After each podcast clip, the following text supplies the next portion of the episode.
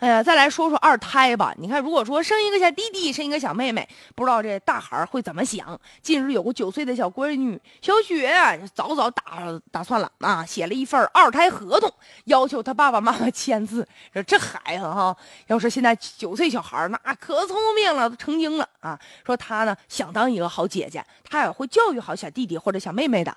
但是他很担心，万一二胎生出来以后，爸爸妈妈会不会偏心呢？所以说呢，他就要求啊。父母答应他以后呢，不会因为生了二胎，手头经济呢不宽裕，然后就不给他买裙子了，要求每个月得给他买两条裙子。父母看了这样的合同吧，觉得挺好笑的，但仔细一想，嗯。也理解女儿的心情啊，虽然说表面看挺幼稚的哈，但实际上呢，也说明其实这孩子挺好的，他挺期待有个弟弟或者妹妹，但他只不过就是担心爸爸妈妈会不爱他了，所以说才签这么一个所谓的合同。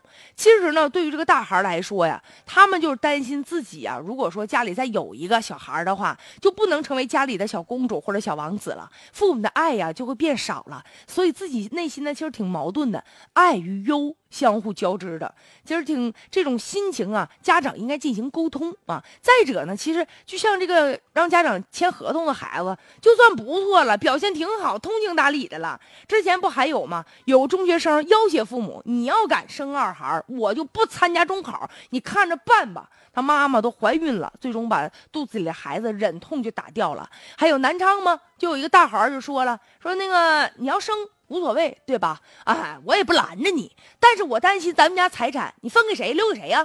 你赶紧给我也是给我说明白吧，把咱们家的房产车值钱的全写在我名下，你爱生生。你看，如果要是。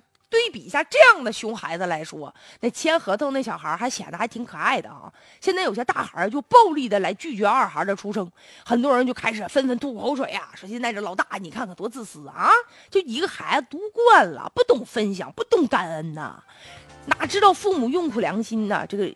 用用心良苦啊！其实孩子确实这么显得很自私、很霸道啊。但是呢，这父母要进行平等的沟通，你得知道他心里是怎么想的，消除他这种焦虑，是吧？